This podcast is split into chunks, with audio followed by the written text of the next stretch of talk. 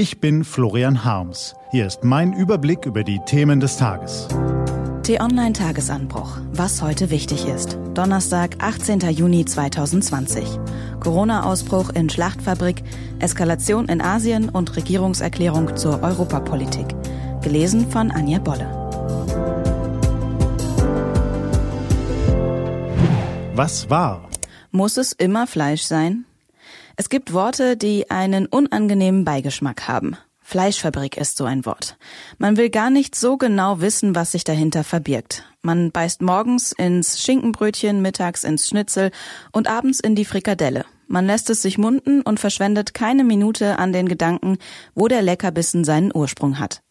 Falls sich doch mal eine leise Frage aufdrängt, hinten in unserem Hirn, dann schieben wir sie schnell in die Abteilung für Selbstbetrug. Da weidet vor unserem inneren Auge ein glückliches Rind auf einer grünen Aue, mäht das Lamm fröhlich vor sich hin und grunzt das Schwein ein zufriedenes Grunzen. Die Wahrheit sieht ganz anders aus. Die Wahrheit heißt zum Beispiel Tönnies.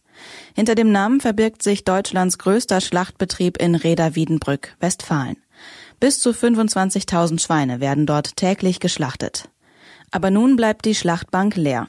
Mindestens 657 Mitarbeiter haben sich mit dem Coronavirus infiziert. Das Gesundheitsamt hat den Betrieb eilig abgeriegelt. Der Landkreis Gütersloh hat alle Schulen und Kitas geschlossen.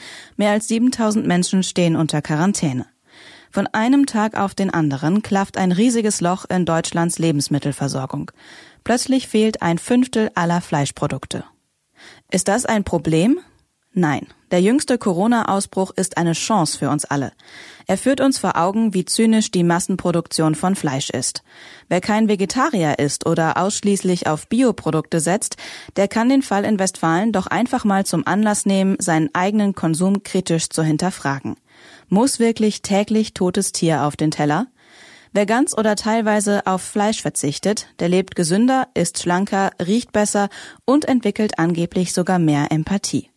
Auch dem Klima hilft's. Eskalation in Asien. Straßen können nicht nur verbinden, sie können auch überraschen. Gut 60 Jahre ist es her, dass eine indische Patrouille die fernen Hochebenen im Norden des Himalaya durchstreifte und auf eine Fahrbahn stieß, die dort nicht sein sollte.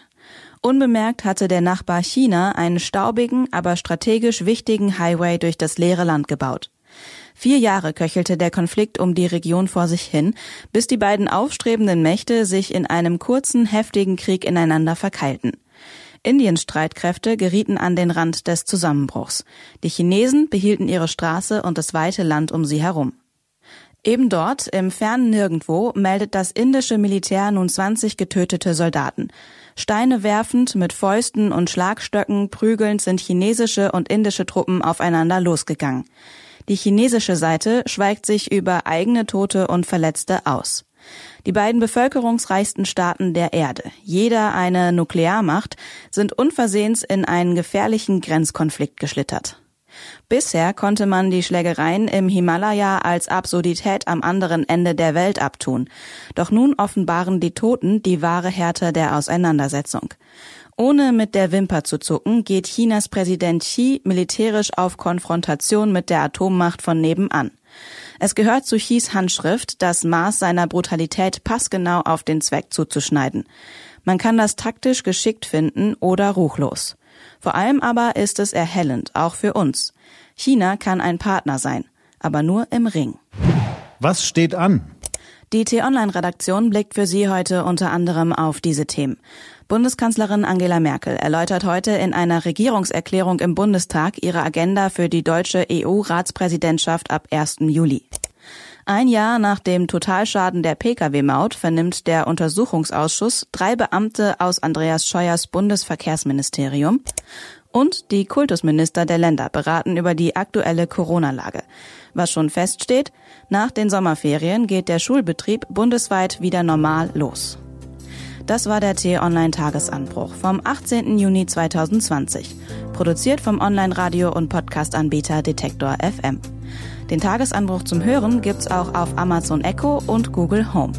Fragen Sie nach T-Online-Tagesanbruch. Ich wünsche Ihnen einen frohen Tag. Ihr Florian Harms.